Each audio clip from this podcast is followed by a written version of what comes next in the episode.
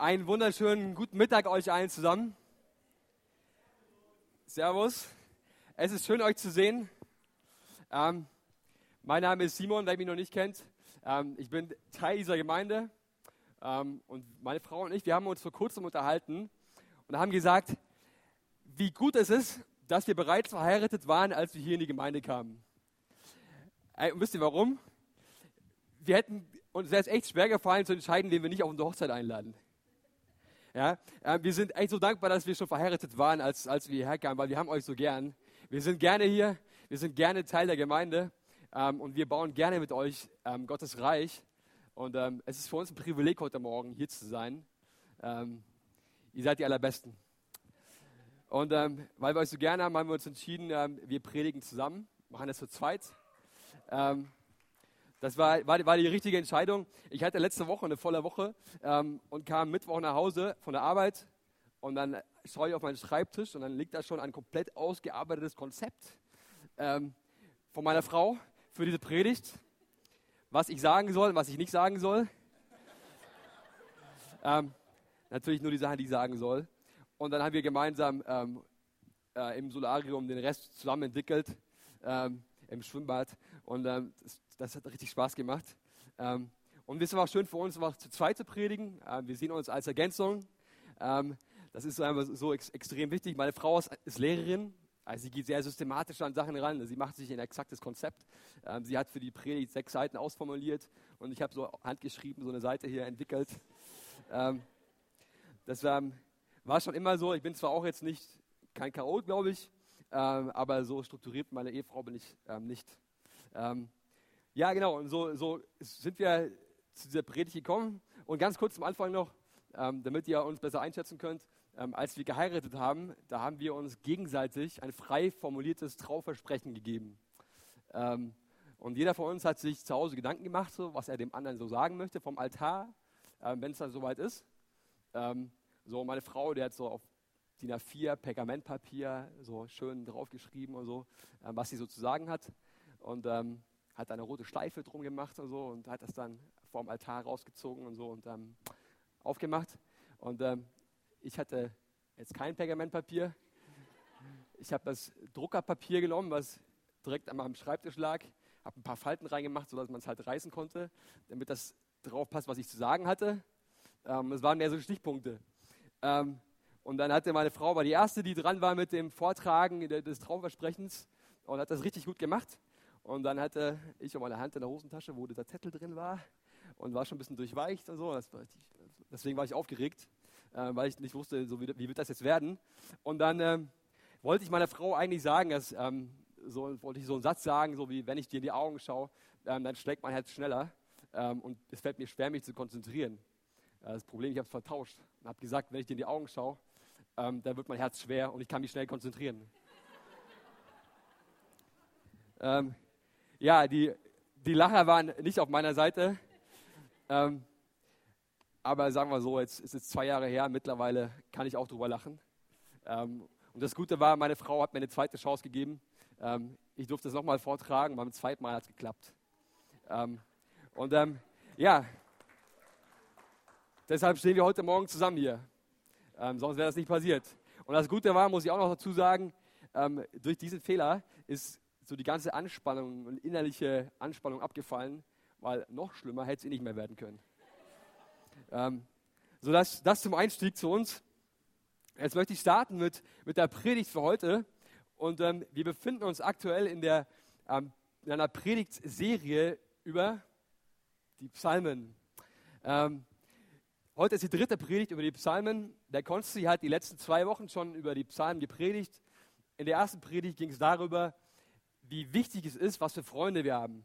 Ähm, die Leute, mit denen du dich tagtäglich abgibst, deine Freunde, die du hast, Menschen, mit denen du in Kontakt bist, die färben auf dich ab. Es gibt ein Sprichwort, das heißt, ähm, schlechter Umgang verdirbt selbst den besten Charakter. Ähm, darüber ging es in der ersten Predigt, dass es wichtig ist, dass wir die richtigen Freunde haben, die uns ermutigen, die uns auch mal zurechtweisen und korrigieren und die mehr in uns sehen als wir in uns selbst. Ähm, in der zweiten Predigt ging es um den richtigen Kompass für unser Leben.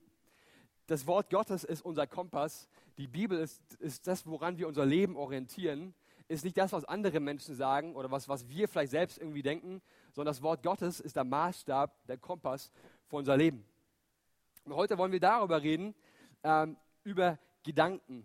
Und zwar ist der Titel der Predigt, der einzige Weg, dein Leben zu verändern, ist es, deine Gedanken zu ändern. Ähm, das ist das Thema für heute. Und das noch allgemein zu den Psalmen möchte ich sagen, ähm, vielleicht wusstet ihr ja schon, die Psalmen sind Gesang, also eigentlich Lieder. Die Psalmen ist nichts anderes als das Tempel-Gesangsliederbuch des Alten Testaments.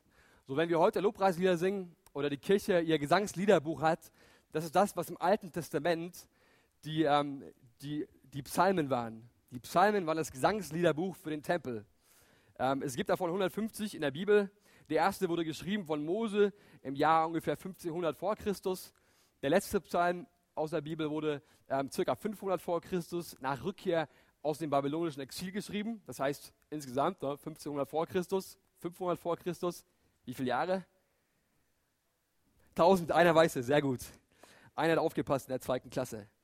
Ähm, 1000 Jahre ähm, und die Psalmen wurden von ganz, ganz verschiedenen Leuten geschrieben, ähm, aber die waren alle völlig normal. Die Psalmisten waren nicht irgendwelche Superheiligen, die irgendwann die Lizenz bekommen haben, ähm, einen Psalm zu dichten, sondern die Psalmen wurden geschrieben von Menschen, die völlig normal waren, wie du und ich. Was wir in den Psalmen lesen, ist teilweise äh, richtig gut und teilweise richtig herausfordernd. Ähm, du kannst Psalmen lesen wie Psalm 23, der Herr ist mein Hirte, mir wird nichts mangeln. Das geht runter wie Öl. Also wenn ich morgens mit den Psalmen starte in den Tag und dann lese ich sowas wie der Herr ist mein Hirte, mir wird nichts mangeln, ist doch eine gute Aussage. Das ist doch was Schönes. Und so gibt es viele Psalmen, die mit dem Lob beginnen, aber es gibt viele Psalmen, die gehen los mit Klage, mit Anklage, mit Frust, ähm, und mit richtig viel krassen negativen Gedanken und auch teilweise sogar Flüchten. Ich habe das mal, mal, mal raus, rausgeschrieben, da steht zum Beispiel in Psalm 10, da bittet der Psalmist Gott, die Arme seiner Feinde zu brechen. Ähm, in Psalm 58, da bittet der Psalmist, ähm, die Zähne seiner Feinde zu zerschmettern. In Psalm 69, da betet der Psalmist, dass Gottes Zorn gegen seine Feinde kommen soll. Also im Endeffekt wie ein Fluch. Und im Psalm 139 bittet, bittet ähm, David, dass Gott ähm, seine ganzen Feinde töten soll. So, wenn du jetzt startest mit jeden Morgen mit einem Psalm in den Tag und jeden Morgen liest du, dass Gott irgendjemand umbringen soll oder die Zähne zerschmettern soll, ist das vielleicht gar nicht so auferbauend. Ähm, aber was wir hier lesen, sind Gedanken, die Menschen aufgeschrieben hatten, die echt auch Probleme hatten. Das waren Menschen, die, ähm, die bis hier in Problemen gesteckt sind. Menschen, die, die im Krieg waren, Menschen, die verzweifelt waren, Menschen, die keine Kraft mehr zum Leben hatten, Menschen, die um ihr Leben gefürchtet haben, ähm, Menschen, die völlig frustriert waren, die, die, die seelische Probleme hatten. Psalmen wurden geschrieben von Menschen wie du und ich. Ähm, in den Psalmen lesen wir eigentlich wie in keinem anderen Buch ähm, so das, das, das, das, das menschliche Herz. Da sehen wir so richtig, wie Menschen so völlig, völlig verzweifelt sind ähm, und mit ihrer Verzweiflung zu Gott kommen. Ähm, ey, wenn du Probleme hast mit der Erziehung deiner Kinder und dir alles über den Kopf wächst, ähm, dann ist es normal, dass, dass du Zweifel und verzweifelt bist und ähm, dass du Probleme hast. Ähm, wenn du einen krass schlechten Befund vom Arzt bekommen hast, dann musst du nicht rausgehen aus der Praxis und äh, rumspringen und dich einfach freuen und fröhlich sein ähm, und so tun, als wäre nichts gewesen. Wenn du Stress und Konflikte in der Arbeit hast, dann ist es normal, dass du auch schlechte Gedanken hast. Ähm, wenn du Konflikt innerhalb der Familie hast oder Prüfungsangst, dann ist das normal und völlig menschlich, ähm, dass du Gedanken des Zweifels, der Anfechtung hast, dass du Probleme hast, ähm, dass es dir schwerfällt, fröhlich zu sein. Es ist eine Herausforderung. Und ich möchte gemeinsam mit euch den Psalm 13 anschauen. Es ist ein richtig guter Psalm, ähm, der richtig gut endet. Da heißt es, betet der Psalmist David, Herr, wie lange wirst du dich noch, wirst du mich noch vergessen? Wie lange hältst du dich vor mir verborgen? So geht erstmal gut los. Herr Gott, wie lange willst du mich denn eigentlich noch vergessen? Es gibt einen anderen Psalm, der, der beginnt so, und da sagt der Psalmist, ey Gott, bist du eigentlich taub oder wie? Ähm, Gibt es auch. Ähm, und dann geht es weiter. wie lange noch sollen Sorgen mich quälen? Wie lange soll der Kummer Tag für Tag an mir nagen? Wie lange noch wird mein Feind über mir stehen? Also es geht erstmal richtig los mit, mit Klage, ähm, mit Anklage. Herr Gott, wie lange willst du mich noch vergessen? Ähm, willst du eigentlich nicht meine Sorgen wegnehmen? Und dann geht es weiter. Herr mein Gott, wende dich mir wieder zu und antworte mir. Lass mich wieder froh werden und Mut gewinnen, sonst holt mich noch der Tod. Mein Feind würde triumphieren und sagen, den habe ich zur Strecke gebracht. Meine Unterdrücker würden jubeln über meinen Tod. Und jetzt geht es weiter. Ich aber vertraue auf deine Liebe und jubel darüber, dass du mich retten wirst. Mit meinem Lied will ich dich loben, denn du hast mir Gutes getan. Amen. Das ist eine, ein Psalm, der eigentlich ganz systematisch oder symptomatisch ist für, für viele Psalmen, die wir in der Bibel lesen. Ähm, ganz oft beginnt es damit mit Klage, mit Anklage, mit Verzweiflung, mit Angst. Aber eigentlich haben alle Psalmen eine Wendung, und zwar am Ende enden sie immer auf Lob. Und das ist das, worüber wir heute einfach auch reden wollen. Ähm, darüber, dass Gott unsere Gedanken völlig verwandelt. Ja, Gott hat die Kraft, durch, durch, sein Wort, durch seinen Heiligen Geist, durch, durch viele Dinge hat er die Kraft, unsere Gedanken komplett zu verändern. Weil das, was wir denken, hat maßgeblich Einfluss auf unser Leben. In Sprüche 23, Vers 7 heißt es, wie der Mensch denkt, so ist er. Ja, deine Gedanken bestimmen dein Leben, ob du das willst oder nicht. Deine Gedanken bestimmen dein Leben. Und der einzige Weg, dein Leben zu verändern, ist es, deine Gedanken zu verändern. Deshalb sind Gedanken so wichtig. Ähm, Gedanken sind wichtig, weil sie unser Leben bestimmen. Und ähm, damit ist mein Teil zu Ende. Und äh, jetzt bitte ich meine wunderschöne Frau nach vorne zu übernehmen.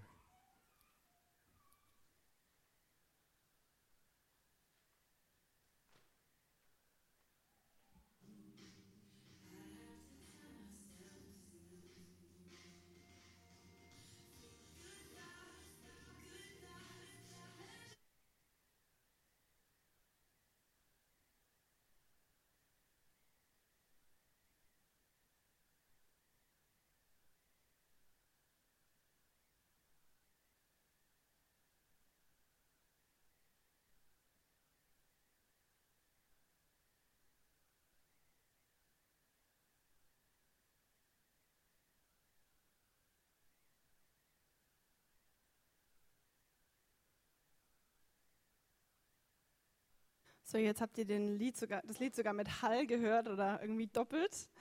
Habt ihr den Text dazu? Genau, habt ihr sehen können? Vielen Dank, Technikteam. Ich freue mich auch ganz besonders heute Mittag, jetzt zum zweiten Mal schon heute, hier zu stehen, ähm, Gottes Wort gemeinsam mit meinem wunderbaren Ehemann zu verkündigen. Und er hat mich ja gerade schon vorgestellt, alles Wichtige gesagt. Ähm, nur so ganz nebenbei. Ähm, ich bin mit Mister strukturiert und zielstrebig verheiratet. Also wir haben da so ein paar Gemeinsamkeiten, dass nicht nur ich die Struktur reinbringe, aber ergänzen uns trotzdem wunderbar. Bevor ich starte, möchte ich noch kurz ein paar Sachen sagen, die mich ganz besonders freuen. Und zwar einmal, ähm, wir haben einmal geistliche Gemeindefamilie hier, so alle von euch. Und das finde ich mega stark. Und heute ist auch leibliche Familie hier. Im ersten Gottesdienst waren meine Eltern da und mein Bruder da. Jetzt im zweiten Gottesdienst ist meine Oma da, meine Tante und mein Onkel. Und die möchte ich ganz besonders begrüßen.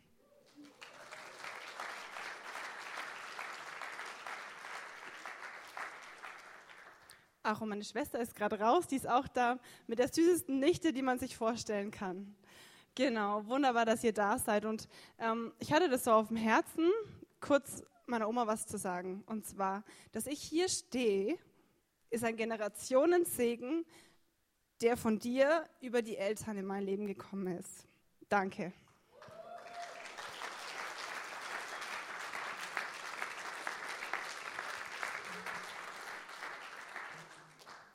So, das Lied hat uns gerade aufgefordert, think good thoughts, denke gute Gedanken. Und darum soll es heute gehen, um, unsere Gedankenwelt. Ich denke, es ist eine ganz komplexe Sache und wir werden heute auf ein paar Punkte eingehen, die unserem Denken wichtig sind oder in unserem Denken auch herausfordernd sind. Und zu Anfang habe ich mal die Frage an euch, warum ist es häufig so schwer, Gutes zu denken? In der ersten Predigt musste das Lobpreisteam ranhalten. So, Andrea, warum ist es häufig so schwer, Gutes zu denken? Was fällt dir aus dem Stegreif als erstes ein? Weil man vielleicht immer erst das Schlechte sieht oft. Mhm, darauf komme ich auch gleich noch zu sprechen. Jan, ich gebe dir ein paar Sekunden, während ich noch ein bisschen rede. Warum ist es so, so herausfordernd oder so schwer, Gutes zu denken? Ich hasse solche Momente. Ich denke, weil viele, weil viele Gedanken auf uns, auf uns von anderen einströmen und, und das hat dann einen Einfluss auf uns. Mhm. Bevor ich jetzt noch einen dritten raussuche, für den es eigentlich am schwierigsten ist, da wir schon zwei hatten, hat noch jemand eine Ergänzung. Warum ist es so schwer, Gutes zu denken? Melden die. Schrei es einfach raus.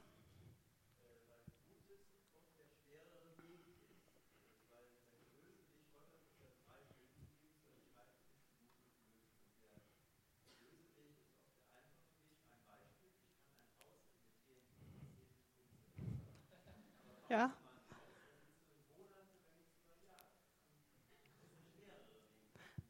Vielen Dank, das stimmt. Das ist immer der leichtere Weg, Schlechtes zu denken, weil wir in einer, in einer Welt leben, die geprägt ist, eher den Fehler zu finden und sich daran aufzuhängen.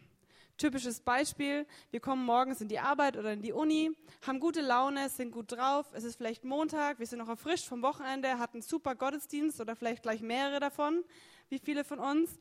Und wir schlendern den Flur entlang und denken, cool Gott, neuer Tag, neue Möglichkeiten mit dir. Und dann kommt uns ein Kommiliton entgegen oder ein Arbeitskollege, zieht eine Lätsche, wirft einem einen blöden Kommentar hin. Und wo ist die Laune? Im Keller. Wie schnell kann das passieren? Wer kann sich damit identifizieren? Ich glaube, das geht einigen von uns immer wieder so. Das ist so die Herausforderung, die kleinen Herausforderungen des Alltags wie der Simon vorhin schon gesagt hat, ich bin Lehrerin und ich liebe es, Dinge sehr anschaulich darzustellen. Ich vertrete so die Meinung, je mehr Sinne man in eine Botschaft oder in Unterricht mit einbezieht, der Schüler oder der Zuhörer, umso leichter ist es, sich etwas von der Botschaft zu merken. Deswegen habe ich euch ein bisschen was Kreatives mitgebracht und ich brauche noch den Simon seine Hilfe. Er wollte nämlich das, das ähm, schnurlose Mikro. Ähm, dafür darf ich, er mir jetzt assistieren. So,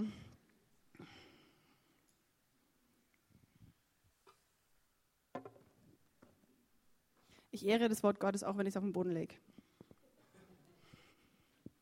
So, wir brauchen erstmal den Glaskopf. Darfst du einfach mal hier zur Schau stellen. Ich habe euch ähm, einen Glaskopf mitgebracht, den habe ich von meinem Papa ausgeliehen. Der hat da mal eine super Predigt drüber gemacht und es ist mir eingefallen in der Vorbereitung, deswegen habe ich ihn mir noch glatt ausgeliehen.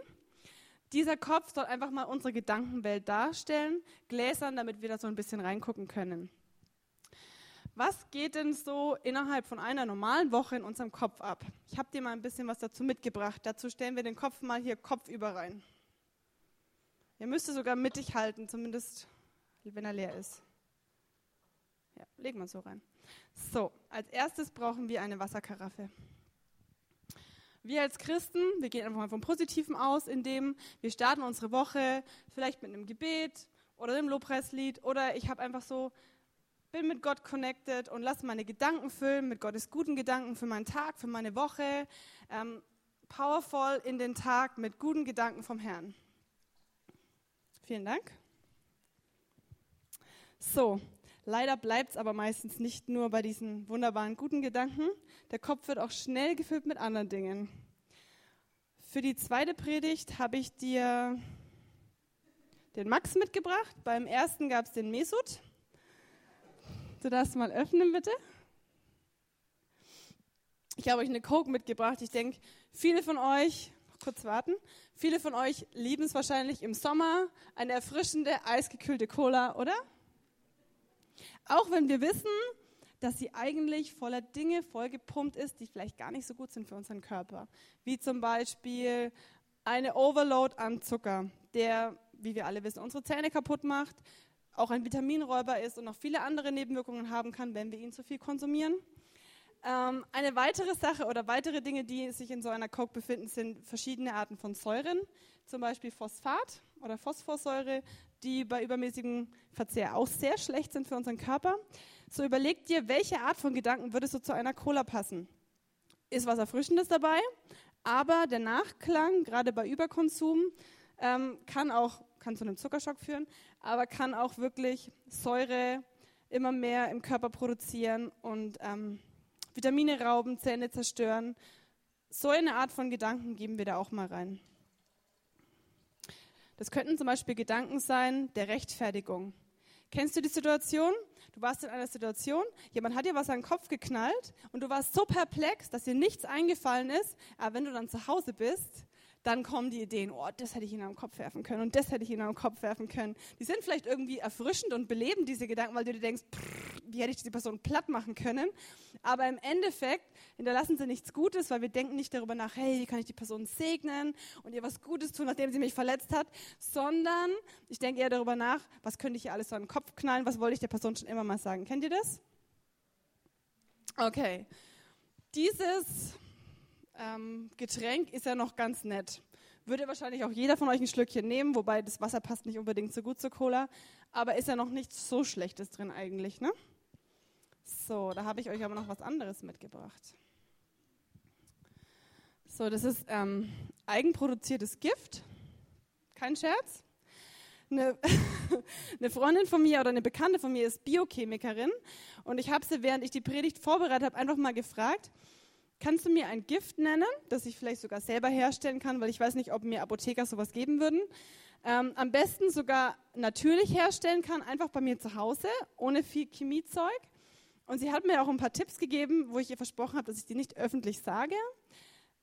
Rausgekommen ist dieses Gift, in dem hergestellt aus einer Frucht, oder besser gesagt den Kernen einer Frucht, ausgekocht und diese Kerne dieser Frucht setzen bei längerem Auskochen blausäurefrei. Und sie hat mir erklärt, würden wir das immer wieder zugeben, also unserem Körper immer wieder ein bisschen was geben, über längere Zeit würden wir ersticken, hauptsächlich an dem Blausäureanteil. So, geben wir mal ein bisschen blausäuriges Surf in unsere Gedankenwelt. Noch ein bisschen was drin lassen für den dritten Gottesdienst. Vielen Dank. Gift produziert nur für die Gemeinde. Okay, wer würde das jetzt noch trinken? Wahrscheinlich nicht mehr so eine gute Idee.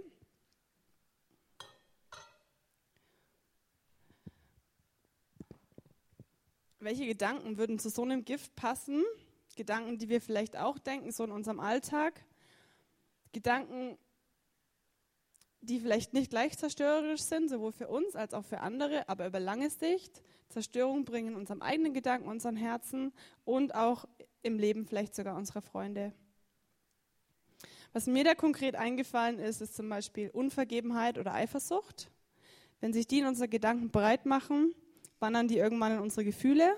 Ich meine, ihr kennt diesen Kreislauf wahrscheinlich. Unsere Gefühle werden zu unseren Worten und zu dem, was wir tun. Dieser Kreislauf gilt eigentlich für alle Gedanken, denen wir erlauben, sich festzusetzen und sich in uns groß zu machen, zu kultivieren, sowohl im Guten als auch im Schlechten. Eifersucht und Unvergebenheit. Was kommt als nächstes? Ich fange vielleicht an, über die Person zu lästern, suche mir vielleicht noch Gleichgesinnte, da macht das Lästern noch viel mehr Spaß. Und aus, diesem, aus dieser Haltung, zum Beispiel von Unvergebenheit, entsteht dann auch schnell Bitterkeit. Und Bitterkeit ist eine Sache, die eigentlich wirkt wie so ein Gift. Die macht sich in uns breit immer mehr. Und ich habe mal einen guten Spruch gehört zu Bitterkeit. Bitterkeit ist ungefähr so, als wenn ich ein Gift trinke und erwarte, dass es jemand anders schadet.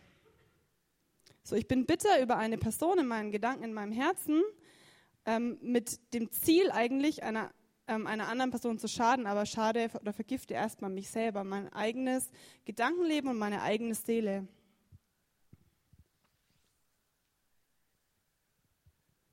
Ich meine, schlechte Gedanken, da habe ich euch jetzt nichts Neues erzählt, kennen wir alle, wir sind damit konfrontiert.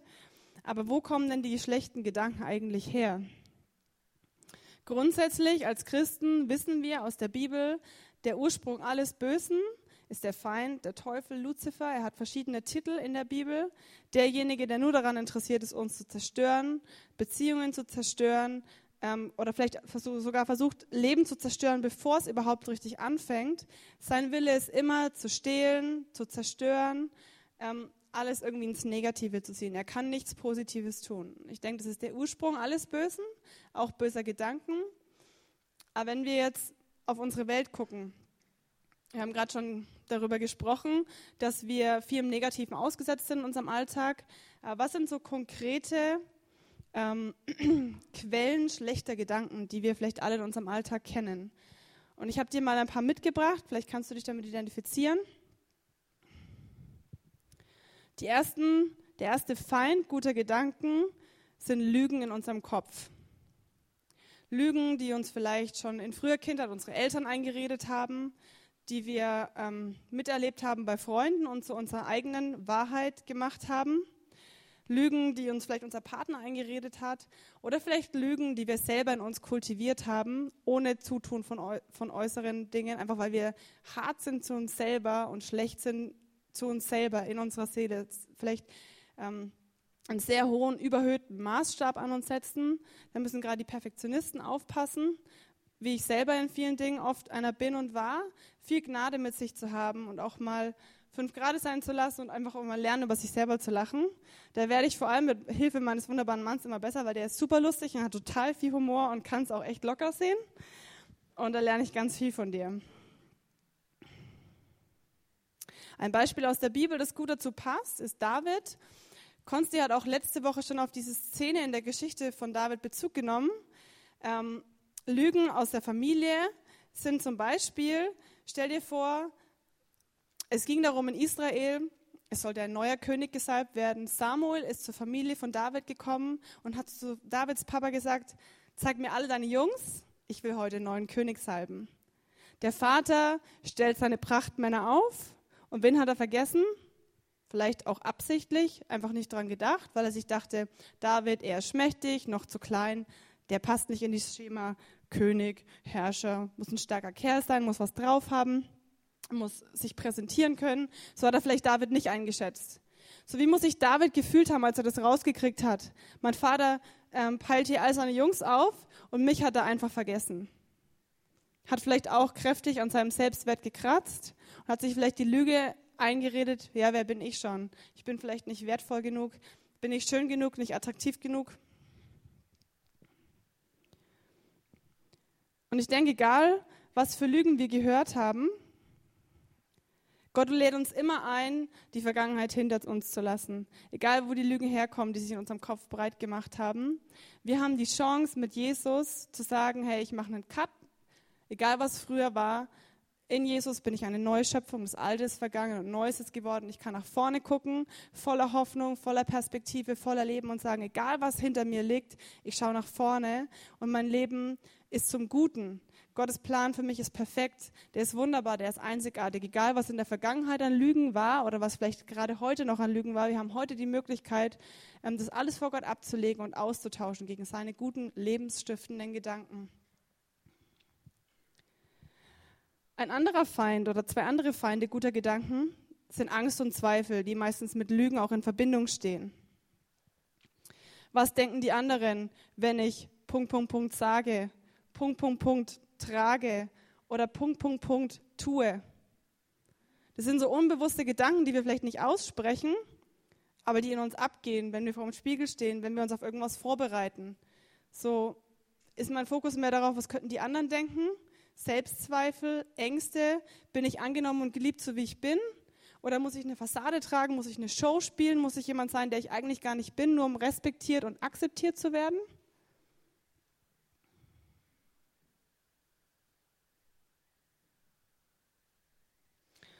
Ein, ein Selbstzweifel oder eine Angst, die viele von uns haben, da spreche ich jetzt gezielt zu den Singles, werde ich jemals den richtigen Ehepartner finden? Ich denke, das ist eine Angst oder ein Zweifel, der uns auch versucht lahmzulegen, der uns ins Zweifeln bringt, der uns ähm, vielleicht gerade die Mädels eher noch die Torschlusspanik, weil wir auch einfach biologisch nur eine gewisse Zeit haben, wie lange wir Kinder kriegen können. Und ich denke, das ist so eine typische Angst oder so ein Selbstzweifel, den wir Jesus auch einfach hinlegen dürfen und austauschen können gegen seine wunderbaren Gedanken über uns, Gedanken der Hoffnung. Ähm, und nicht Angst, irgendwas zu verpassen, was Gott für uns vorbereitet hat.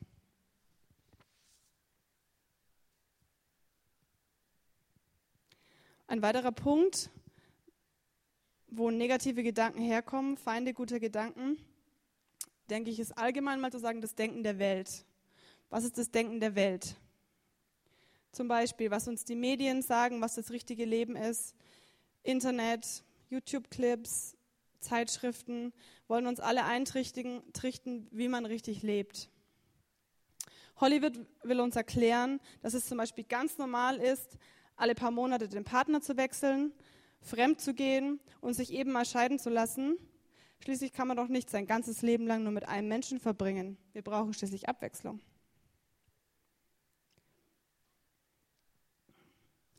Wir leben unter dem Einfluss solcher Wertehaltungen, die uns eingeflößt werden von unserer Umwelt, wo immer wir hinschauen. Plakate, ich habe gerade schon alles mögliche andere aufgezählt. Und wir sind dem ausgesetzt. Umso wichtiger ist es immer wieder, unsere eigene Gedankenwelt zu scannen. Was geht da gerade ab? Was befinden sich da für Gedanken drin? Damit wir Erneuerung anstreben können und es Jesus hinlegen können. Ein Punkt noch, der eher in die Richtung geht, Gedanken durcheinanderbringer, ist die Ablenkung. Ich sage euch ein Beispiel aus meinem Leben. Ähm, als Lehrerin arbeite ich nicht nur an der Schule, sondern ich arbeite auch sehr viel zu Hause. bei mir ist aktuell noch bei uns zu Hause die Situation, dass Wohnungszimmer gleich Arbeitszimmer, also Wohnzimmer ist gleich Arbeitszimmer. Und das nervt mich seit drei Jahren und wir sind jetzt gerade auch am gucken, wie wir das irgendwie umstellen können, weil es einfach für mich total schwer ist, mich einfach mal morgens hinzusetzen, mal Bibel zu schnappen oder Lobpreis zu hören, mich einfach auf Gott zu konzentrieren, zur Ruhe zu kommen, weil so viele Ablenkungsfaktoren da sind. Dann klingelt das Telefon, man kriegt eine WhatsApp-Nachricht, man kriegt eine SMS, dann sieht man noch, sehe ich noch die ganze Arbeit vor mir liegen, wo ich dann lauter Ideen und tolle Gedanken kriege, aber ich bin trotzdem abgelenkt, auch wenn die Gedanken vielleicht gerade gut sind. Und dann klingelt es vielleicht noch an der Tür und der Postbote oder DHL bringt ein Paket und das ich noch annehmen darf für mich oder für Nachbarn. Das sind alles keine schlimmen Dinge, aber es sind Dinge, die uns ablenken möchten. Ich denke, in der Herausforderung stehen wir alle. Wer kennt es? Ablenkung, und ich denke, das ganz Wichtige ist, sich da nicht schlecht zu fühlen und zu sagen, oh, ich muss das und das jetzt sofort ändern, damit ich ein besserer Christ bin, sondern sich zu überlegen, gerade im Bereich Ablenkung, ich möchte einen Platz finden oder einen Platz schaffen, wo ich zur Ruhe kommen kann. Zur Ruhe einfach für mich selber, manchmal Gedanken einfach neu ordnen und auch zur Ruhe vor Gott, wo ich meine Bibel schnappen kann, Gottes Gegenwart sein kann. Und ich möchte dich einfach ermutigen oder uns alle dazu ermutigen, finde diesen Ort, der dir gut tut wo du in unserer abgefahrenen, schnellen Welt, wo du schneller eine Antwort kriegst, als du eine Frage stellst, ähm, zur Ruhe kommen kannst und einfach wissen kannst, hey, hier bin ich jetzt einfach, so wie ich bin. Ich kann mich mit Gott unterhalten, ich kann einfach was tun, was meiner Seele, meinem Geist gut tut. Vielleicht ist es ein Spaziergang in der Natur oder Sport machen oder sich die Bibel schnappen und ein schönes Café gehen, was immer es ist. Ich ermutige dich, gerade weil wir so viel in uns abgehen haben, so viele Stimmen, die auf uns einprasseln den ganzen Tag, finde diesen Ort für dich, wie auch immer er ausschaut. Ich denke, da arbeitet Gott mit jedem von uns individuell, wo du zur Ruhe kommen kannst. Und wenn ich hier die Gedankenwelt anschaue, die uns so in einer Woche so beschäftigen kann, dann ist es ermutigend daran, dass es nicht da stehen bleiben muss. So sehen unsere Gedanken oft aus. Wir sind Menschen. Das ist auch kein, kein Vorwurf. Das ist einfach Fakt. Und Gott kennt uns und liebt uns genauso, wie wir sind. Das Entscheidende ist, was machen wir mit dieser Brühe? Oder mit diesem Gedankenmix? Und da bitte ich nochmal meinen Schatz nach vorne.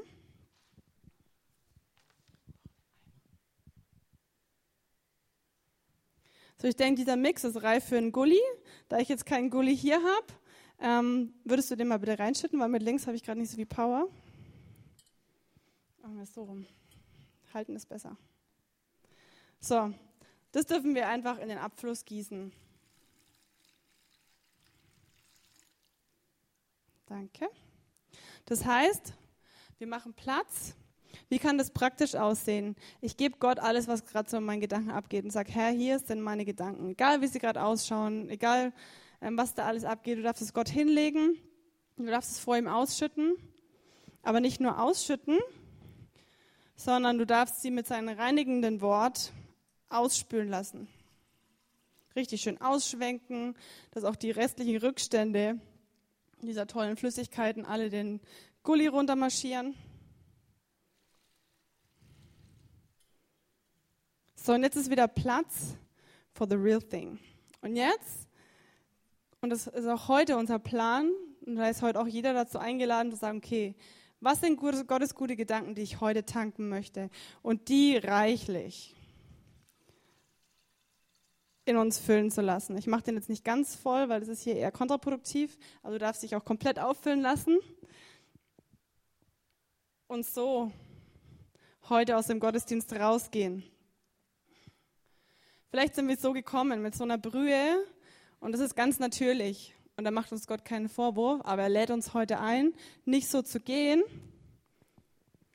sondern so zu gehen mit neuen, klaren Gedanken, die erfrischend sind, die Leben bringen, die, die uns freisetzen, da wo, da, da wimmeln Träume und Visionen drin für unser Leben. Gottes tolle Pläne für uns, Gottes Erfrischung für die Woche. Und dazu möchten wir uns heute einladen, euch heute einladen oder uns alle. Und dazu sagt euch jetzt der Simon noch ein paar Worte.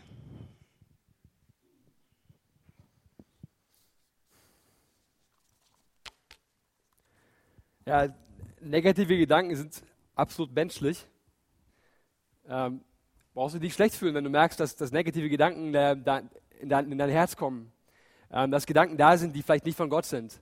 Ähm, ich liebe diese Bibelstelle, wo Jesus, der genau wusste, warum er auf dieser Welt ist, ähm, im Garten Gethsemane, ähm, Gott den Vater bittet, wenn es irgendwie möglich ist, dann lass diesen Kelch an mir vorbeigehen.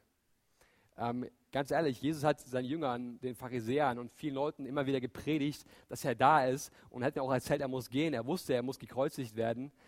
Ihm war klar, er ist gekommen, um, um, um für, die Schuld der Welt zu sterben am Kreuz von Golgatha. Ähm, Jesus hatte keinen Zweifel daran, wer er war. Jesus wusste, wer er war. Der war. Er war absolut sicher und ihm war völlig klar, dass sein Leben damit enden wird, dass er sein Leben für die ganze Welt hergibt, weil, weil sein Blut am Kreuz bezahlt für die Schuld der ganzen Welt. Ähm, Jesus wusste das und war sich absolut bewusst dessen, ähm, wie, wie sein Leben enden wird ähm, hier auf Erden. Er wusste, dass er sterben wird, dass er, dass er ähm, auferstehen wird, in den Himmel auffahren wird. Und trotzdem betet er am Tag vor seiner Hinrichtung, betet er, Vater, es irgendwie möglich ist, ähm, lass diesen Kelch an mir vorbeigehen. Ähm, Jesus war ganz, ganz, ganz Gott, aber Jesus war auch komplett Mensch. und das ist so, und Jesus hat gekämpft in dem Moment. Da waren Gedanken in, in seinem Herzen, ähm, die, die ihm schwer gefallen sind. Ähm, klar, wenn du am Tag vor deiner Hinrichtung bist, dass du da nicht voll gut drauf bist und so, ist das völlig normal. Ähm, und Jesus war auch nicht gut drauf an dem Abend. Und ähm, Jesus hat Angst gehabt. Also wir lesen in der Bibel, dass er Blut geschwitzt hat. Ähm, und er hat gebetet, Herr, wenn es irgendwie möglich ist, dann lass diesen Kelch an mir vorbeigehen. Und im nächsten Moment, also im nächsten Satz, den er dann betet, ist, aber nicht mein, sondern dein Wille geschieht. Das ist genau das, das ist dieser, dieser Prozess, den wir auch in den Psalmen so oft sehen. Da kommen Menschen zu Gott mit Nöten, mit, mit Problemen, ähm, mit, mit, mit, auch mit Anklage, ähm, vielleicht sogar mit Flüchen. Ähm, aber Gott ändert negative Gedanken, Gott ändert Fluch in Segen und negative Gedanken in göttliche Gedanken. Ähm, Gedanken der Verzweiflung werden zu Gedanken der Hoffnung und Zuversicht durch Gott. Ähm, das ist das, was, was, was Gott, nur Gott tun kann. Ähm, da kannst du zwar ein Seminar besuchen über positives Denken, ähm, aber wenn sich die Situation nicht ändert, das bringt dir nichts. Äh, es geht nicht darum, äh, einfach nur positiv zu denken. Es geht darum, Gottes Gedanken dein Leben bestimmen zu lassen. Es geht nicht um, um, um menschliche positive Gedanken, sondern um göttliche Gedanken. Die Bibel sagt in 2. Korinther 10, Vers 5, alles menschliche Denken, alles menschliche Denken nehmen wir gefangen und unterstellen es Christus, weil wir ihm gehorchen. Sie alles, alles, was wir denken, ob das jetzt gute oder negative Gedanken sind, egal was, alles unterstellen wir Christus. Ähm, wir, wir, wir bleiben nicht bei, bei, bei negativen Gedanken, auch wenn die völlig normal und menschlich sind. Wir bleiben nicht dabei, sondern wir kommen mit dem, was, was uns belastet, zu Jesus. Weil er ist die Antwort auf, auf, auf, unsere, auf, unsere, auf unsere Probleme. Ähm, Jesus hat die Antwort auf, auf alle deine Probleme. Es gibt nichts in deinem Leben, was, was passieren könnte, kein, kein Urteil vom Arzt, keine schlimme Situation in der Familie, kein, kein Problem mit deinen Kindern oder dein, deinem Ehepartner vielleicht. Ähm, es gibt nichts auf dieser Welt, wo Jesus keine Antwort darauf hätte, wenn wir zu ihm kommen und, und beten. Und das lesen wir in, in so vielen Psalmen, wie Gott Denkweisen komplett verändert ähm, und wo Menschen auf einmal anfangen, göttliche Perspektive für ihr Leben einzunehmen. Ich habe mal eine Geschichte gehört von einer älteren Frau, die muss so Mitte 80 gewesen sein. Äh, die hat eine, eine, kleine Rente bekommen. Es hat so gereicht, gerade so für, für die Miete und noch ab und zu mal ein bisschen was zu essen. Aber meistens wurde es relativ knapp. Ähm, und diese Frau war voll die Beterin. Ähm, die, ist, die, ist, jeden Tag ist in, in, in Park in der Stadt und ähm, hat aber jeden, jeden Tag gebetet zu Gott. Und sie ist da immer in den Park und hat immer gebetet, Halleluja, preis dem Herrn. Und dann war immer ein Atheist da in der Nähe, der mit Gott gar nichts am Hut haben wollte und der hat das gestört und hat, hat, der wollte nicht, dass die Frau mal so betet in dem Park. Und hat ihr das auch gesagt, aber mein, die war Mitte 80 oder so, der war das egal, was der Mann da sagt. Äh, die hat ihren Glauben gefunden, die war überzeugt, dass sie das, dass das Richtige glaubt und ähm, ist einfach jeden Tag dahin und hat weiter gebetet. Und einen Tag, wo es wirklich finanziell bei ihr extrem eng war und sie nicht mehr viel hatte zum Essen, ähm, kam sie hin und hat gesagt, gelobt sei Gott, aber ich brauche was zu essen, Jesus. Ähm, schenkt, dass ich irgendwas zu essen bekomme. Und äh, der Atheist hat das gehört und dachte sich, jetzt mache ich so, ich gehe in den Supermarkt, kaufe einen ganzen Korb voll Essen, am nächsten Tag stelle ich den dahin, wenn die Frau kommt, verstecke mich in den Busch und schau mal, was passiert. So, dann ähm, kommt die nächste Frau am, Tag, am nächsten Tag wieder hin ähm, und dann steht da dort der, der, der, der, der Korb mit dem ganzen Essen und äh, die Frau ist so begeistert ja, und ruft laut Halleluja, danke Jesus für das gute Essen, für den ganzen Korb voller Essen. In dem Moment springt der, der Atheist hinter dem Busch her und sagt, ja, es war nicht dein Gott, sondern es war ich. Und dann sagt die alte Frau zu ihm, äh, dann hebt die alte Frau ihren, ihr, ihre Augen auf zum Himmel und sagt zu Gott, danke Gott für den Korb voller Essen und den Teufel hast du zahlen lassen dafür.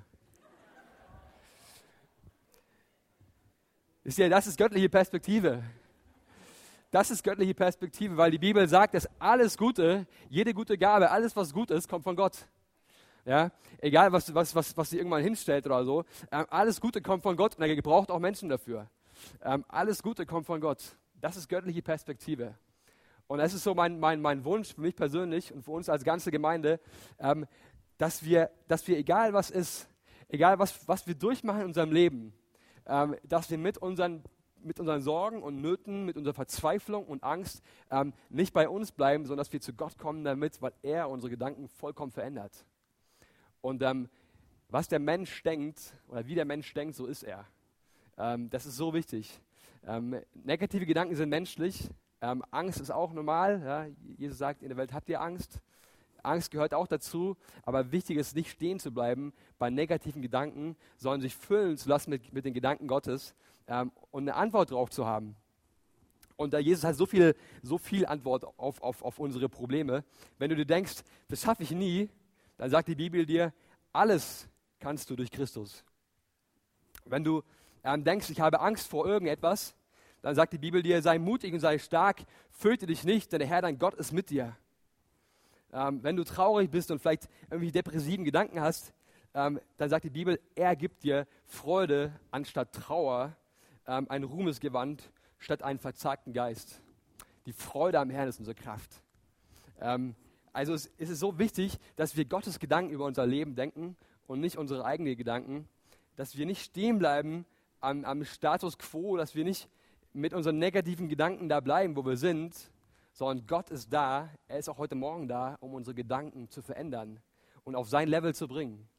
Weil die Bibel sagt, soweit der Himmel über der Erde ist, soweit sind Gottes Gedanken über unseren Gedanken. Und Gott ist heute Morgen da, und sagt, ich möchte eure Gedanken auf, auf meine Perspektive ähm, bringen, dass ihr das Leben, dass ihr euer Leben, euer, eure Mitmenschen, eure Probleme, eure Herausforderungen nicht aus eurer Perspektive seht, sondern aus meiner Perspektive. Und das macht einen Unterschied. Wenn wir Gottes Perspektive über unser Leben haben, dann können Stürme kommen, dann können, dann können Probleme auf uns einprasseln, aber wenn wir Gottes Perspektive für unser Leben haben, ähm, dann wird sich alles in unserem Leben verändern. Ja, Gott verändert unser Leben durch, durch unsere Gedanken. Das ist so wichtig. Lass uns einfach gemeinsam beten. Ihr könnt aber die Augen zumachen. Einfach Gott eine Antwort darauf geben, auf das, was wir gehört haben. Und Gott ist da. Ja, Gott ist nicht immer irgendwie fern, sondern Gott ist hier. So, der Heilige Geist ist mitten unter uns. Und Jesus ist auch jetzt da, um, um unser Leben echt zu verändern, um unsere Gedanken zu inspirieren durch seinen Heiligen Geist. Ja, es geht nicht um nicht darum, einfach positive Gedanken zu haben, sondern es geht darum, göttliche Gedanken zu haben. Gottes Perspektive für unser Leben verändert unser Leben von heute auf morgen dauerhaft. Herr Jesus, wir danken dir dafür, dass du jeden einzelnen von uns tief ins Herz hineinschaust. Herr, du sagst sogar, dass, dass du uns besser kennst, als wir uns selber kennen. Herr, es gibt nichts, was dir verborgen ist. Jedes, jedes Problem, was wir haben, ähm, jede Anfechtung, jede Verzweiflung, jede Klage, die wir haben, ähm, Feinde, die wir vielleicht haben, Leute, die uns vielleicht überhaupt nicht mögen wir wissen nicht warum, Streit mit, mit Familie, mit Ehepartner, ähm, mit Kindern, ähm, egal, mit Arbeitskollegen. Herr Jesus, du weißt alles, du kennst alles. Und Heiliger Geist, wir laden dich jetzt ein, unser Herz ähm, völlig zu erneuern. Wir laden dich ein, Heiliger Geist, dass du unsere Gedanken inspirierst durch das Wort Gottes. Dass wir nicht das über uns glauben, was andere über uns sagen, sondern dass wir das glauben, was dein Wort über uns sagt. Herr, deine Gedanken sind gute Gedanken. Herr, du bist ein, ein, ein, ein Gott, der Menschen liebt. Du liebst uns, Jesus. Ähm, und du vergibst uns unsere Schuld, Jesus. Und wir sind heute Mittag jetzt da und wollen sagen, Jesus, wir brauchen dich. Wir brauchen deine, deine göttlichen Gedanken in unserem Leben. Wir haben so viele Herausforderungen im Alltag. Es fällt so schwer, mit guten Gedanken durch den Tag zu gehen. Aber Jesus, wir danken dir dafür, dass du ein Gott bist, der gute Gedanken gibt. Du hast gute Gedanken und, und, und du, hast sie, du hast sie und du wirst sie uns geben, Jesus. Dafür danken wir dir. Und wenn du heute da bist und bist vielleicht das erste Mal in einer Kirche, du bist vielleicht noch, noch oder schon lange nicht mehr da gewesen und du merkst einfach heute Morgen, dass Gott zu dir spricht. Du merkst, dass, dass das da was ist, was, was in deinem Herzen arbeitet. Du merkst, dass du mit dir Gedanken rumträgst, die dich lähmen, die dich abhalten davon, an, an Leben in Freiheit zu leben. Du merkst, dass du immer wieder an den Punkt kommst, dass du vielleicht auch depressive Gedanken hast oder Gedanken der Verzweiflung, der Angst. Du merkst, dass, dass du brauchst Gott. Du merkst, du brauchst Gott, um da rauszukommen, weil du schaffst es nicht aus eigener Kraft. Du hast es vielleicht schon viel versucht, hast schon viel gesucht in verschiedenen Bereichen und hast aber keine, keine Lösung. Und ich möchte dir sagen, Jesus ist die Lösung. Jesus ist die Antwort und er ist heute Morgen da, um deine Gedanken komplett zu verändern. Die Bibel sagt, dass wenn jemand in Christus ist, so ist eine neue Schöpfung, Altes ist vergangen und Neues ist geworden. Und das ist das, was passiert, wenn wir Jesus unser Herz einladen, dann macht er alles neu. Und Jesus ist jetzt da, um auch dein Herz ganz neu zu machen, um dich anzurühren und und, und dir, dir zu helfen, in allen Herausforderungen des Lebens nicht nur zu bestehen, sondern mehr zu sein als nur ein Überwinder. Wir sind stark und wir, wir sind befähigt von, von, von Gott. Und Gott liebt dich. Und wenn du heute Morgen da bist und sagst, ja, mich hat die Predigt angesprochen und ich brauche Gebet, ich brauche jemanden, der für mich betet, ähm, ich möchte mein Leben Jesus geben, weil ich glaube, dass, dass es da am besten aufgehoben ist. Wenn du da bist und sagst, ja, ähm, mein Leben soll Jesus gehören. Ich möchte ihm folgen. Ich möchte heute einen Schritt gehen in seine Richtung. Wenn du da bist, dann bitte ich dich, während alle anderen Augen geschlossen bleiben, heb ganz kurz deine Hand, damit ich weiß, für wen ich bete. Dankeschön. Dankeschön. Halleluja. Halleluja. Herr Jesus, ich danke dir für die Hände, die nach oben gegangen sind. Ja, für Leute, die jetzt eine Entscheidung treffen und sagen, ja, sie wollen dir folgen. Und Herr Jesus, wir wollen dir sagen, wir sind, auf, wir sind gemeinsam auf dem Weg und wir brauchen deine, die Vergebung unserer Schuld. Herr, wir beten, dass, dass du uns unsere Schuld vergibst.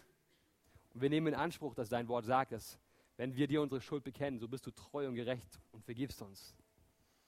Das nehmen wir in Anspruch, Jesus, in deinem Namen. Weil in deinem Namen die Kraft ist zur Vergebung. Ja, Jesus, danke für die Leute, die sich jetzt gemeldet haben. Und ich bete, Jesus, dass du ähm, jeden Einzelnen von ihnen erfüllst mit deiner Kraft, mit deiner Liebe, Vergebung und mit Gedanken des Friedens. Mit deinen Gedanken, mit göttlicher Perspektive. Mit göttlicher Perspektive, Jesus. Halleluja. Und wenn sonst noch jemand da ist, der aber sagt, hey, ich merke auch in meinem Leben, das sind so viele negative Gedanken, es fällt mir so schwer, diese Gedanken loszuwerden. Ich merke auch, wie diese Gedanken mich lähmen, wie ich nicht weiterkomme in, in verschiedenen Bereichen meines Lebens. Ich merke, dass wenn ich alleine zu Hause bin, dann, ähm, dann greifen negative Gedanken um mich so wie, ähm, wie Schlingen im Wasser. wenn du da bist und einfach sagst, ey, ich, ich brauche Erneuerung meines Herzens, ich will mehr Gottes Gedanken über mein Leben denken, ich will seine Position einnehmen und, und, und seine Perspektive für mein Leben haben. Wenn du da bist und sagst, ja, das habe ich angesprochen und ich möchte heute Morgen den ersten Schritt gehen und sagen, ja, ich will Gottes Gedanken über mein Leben denken. Wenn du heute Morgen da bist und das bejahen kannst, dann darfst du auch ganz kurz deine Hand heben, damit ich vor euch beten darf. Halleluja. Ja, Halleluja. Dankeschön. Danke. Halleluja. Herr Jesus, du siehst, dass sich viele gemeldet haben. Herr, du weißt, was, was, ähm, was es bedeutet, Angst zu haben. Du weißt, was es bedeutet, verzweifelt zu sein. Herr Jesus, du kennst diese Gefühle. Aber Jesus, du bist die Antwort auf diese Gedanken. Herr Jesus, du machst unser Leben neu. Du veränderst uns. Du schenkst uns deine Perspektive. Herr Jesus, dein Wort hat die Kraft, uns zu verändern. Dein Geist hat die Kraft und die Fähigkeit, uns zu stellen auf, auf, auf ein Podest, auf, auf sicherem Boden dass wir fest gegründet sind und deine Gedanken für unser Leben denken, Jesus. Ich danke dir, Jesus, dass du da bist jetzt, durch deinen Heiligen Geist, dass du in uns arbeitest und dass es heute Morgen, heute Mittag ein Start ist. Es ist ein Start, dass es weitergeht, Jesus. Ich danke dir von ganzem Herzen. Ich danke dir von ganzem Herzen. Jesus, du bist gut. Dich brauchen wir. Amen. Amen.